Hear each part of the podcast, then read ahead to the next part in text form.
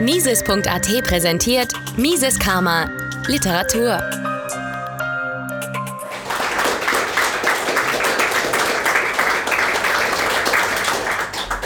Ja, jetzt kommt thematisch passend noch ein kleinerer Text, der geht nur über zwei Seiten, also nicht mehr ganz so viel Stoff. Und der Artikel lautet Bitcoin als Inflationsschutz. Bitcoin-Halter sind gelegentliche Kurseinbrüche gewohnt. Ein solcher in, in Zeiten rasant gestiegener Inflation wirkt aber doppelt verunsichernd. Verwirrung durch falsche Begriffe und schlechte Ökonomik verstärkt diese Verunsicherung noch. Jeder Bärenmarkt verunsichert. Eine Korrektur der Kurse von Vermögenswerten ist mehr als nur die als die plötzliche Aufdeckung unerwartet ungünstiger Umstände. Sie preist nicht nur neue Umstände ein, sondern auch die gestiegene Ungewissheit. Die Zweifel an bisherigen Anlageentscheidungen wachsen, bis sie teuer revidiert werden. Die Ungewissheit wurde vor allem politisch gesteigert. Ökonomen sprechen von Regime Uncertainty. Erst langsam wird die Enttäuschung über die historischen Katastrophen, in die uns kurzfristige Politik manövriert hat, eingepreist. In einer arbeitsteiligen Gesellschaft ist Geldhaltung ein zielführender Weg, mit Ungewissheit umzugehen. Je höher die Ungewissheit, desto höher diese Geldnachfrage. Bitcoin hat zweifellos Geldqualität für eine wachsende Zahl langfristiger Halter. Noch überwiegt im Volumen die Bewertung als riskantes Anlagegut.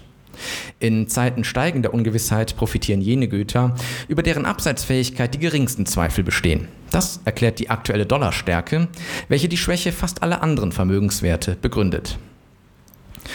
Heutige Währungen haben die Funktion der Geldhaltung weitgehend verloren. Die Interessen von Schuldnern, insbesondere Regierungen, haben sich durchgesetzt und werden durch moderne ökonomische Theorien rationalisiert. Der Kaufkraft von Währungen wird eine obere Schranke durch interventionistische Geldschöpfung gesetzt. Doch Interventionen zeigen stets Substitutionseffekte. Handelnde Menschen weichen aus, um ihre Ziele mit anderen Mitteln zu erreichen. Die Abdrängung der Geldhaltung führte zu einer Monetisierung der Vermögenswerten wie Anleihen, Aktien und Immobilien. Damit wurden Sparer in die Rolle von Spekulanten gedrängt, die verzweifelt Güter suchen, die schneller teurer werden als alle anderen.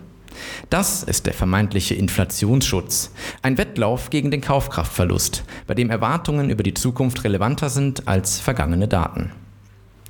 Geld ist das absatzfähigste Gut. Hohe Absatzfähigkeit und Geldnachfrage können zu einer gewissen Kursstabilisierung führen. In einer veränderlichen Welt gibt es aber keine dauerhafte Preisstabilität.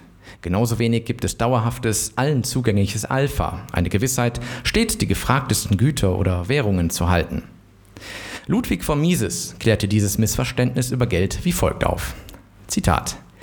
Die Geldrechnung hat ihre Grenzen. Das Geld ist kein Maßstab des Wertes, auch kein Maßstab des Preises. Der Wert wird ja nicht in Geld gemessen. Auch die Preise werden nicht in Geld gemessen. Sie bestehen in Geld. Das Geld ist als wirtschaftliches Gut nicht wertstabil. Zitat Ende aus Gemeinwirtschaft, Seite 101. Veränderliche Preise sind natürlich, eine beständige Abwärtsdrift der Währung aber künstlich. Diese sollte man als, Teu als Teuerung bezeichnen und streng trennen vom Phänomen der Geldmengenausweitung, die ursprünglich als Inflation bezeichnet wurde. Steigende Teuerung kann eine Folge steigender Geldmenge, aber auch sinkender Produktivität sein. Beide Faktoren unterliegen politischen Interventionen, was einfache Kausalitäten teilweise umkehrt. Aufgrund der Währungsmanipulation oder auch Geldpolitik ist steigende Teuerung eine der Hauptbegründungen für Interventionen, die auf ein Senken der Geldmenge abzielen. Steigende Teuerung ist heute folglich ein Deflationssignal. Die Geldschöpfung liegt hauptsächlich in den Händen von Geschäftsbanken. Kreditgewährungen und damit verbundene Fiat-Giralgutschriften machen etwa 97 Prozent der Geldmenge aus. Die Bereitschaft zur Kreditaufnahme, die Produktivität zur Rückzahlung von Zinsen und die relative Qualität von Fendern sind allerdings schwer vorhersehbar. Zentralbanken versuchen dies zu stabilisieren. Die Schöpfung von Zentralbankgeld ist nur ein kleiner Teil dieser Intervention und die Wirkung ungewiss.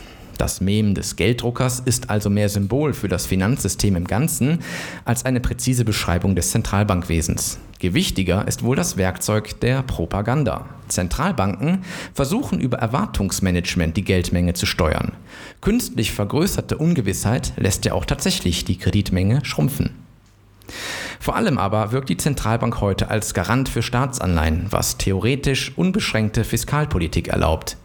Diese kann Rückgänge privater Kreditaufnahme wettmachen. Über die zentralistischen Eintrittspunkte für neues Geld wird die zyklische Verzerrung der Wirtschaft allerdings noch größer als durch Bankkredite. Statt Produktivität und Vermögenswerte werden Unproduktivität und Verschwendung gehebelt. Der aktuelle Mangel an Produktivität und Arbeitskraft ist eine Folge der Subvention von Unproduktivität bei gleichzeitigen Produktions- und Transportbeschränkungen während der Pandemie. Das erklärt die Teuerung trotz stagnierender Geldmenge. Mises Karma, der freiheitliche Podcast. Eine Produktion von Mises.at. Hat Ihnen diese Folge gefallen? Dann teilen Sie diese Episode in den sozialen Netzwerken und hinterlassen Sie eine Bewertung auf Apple Podcasts.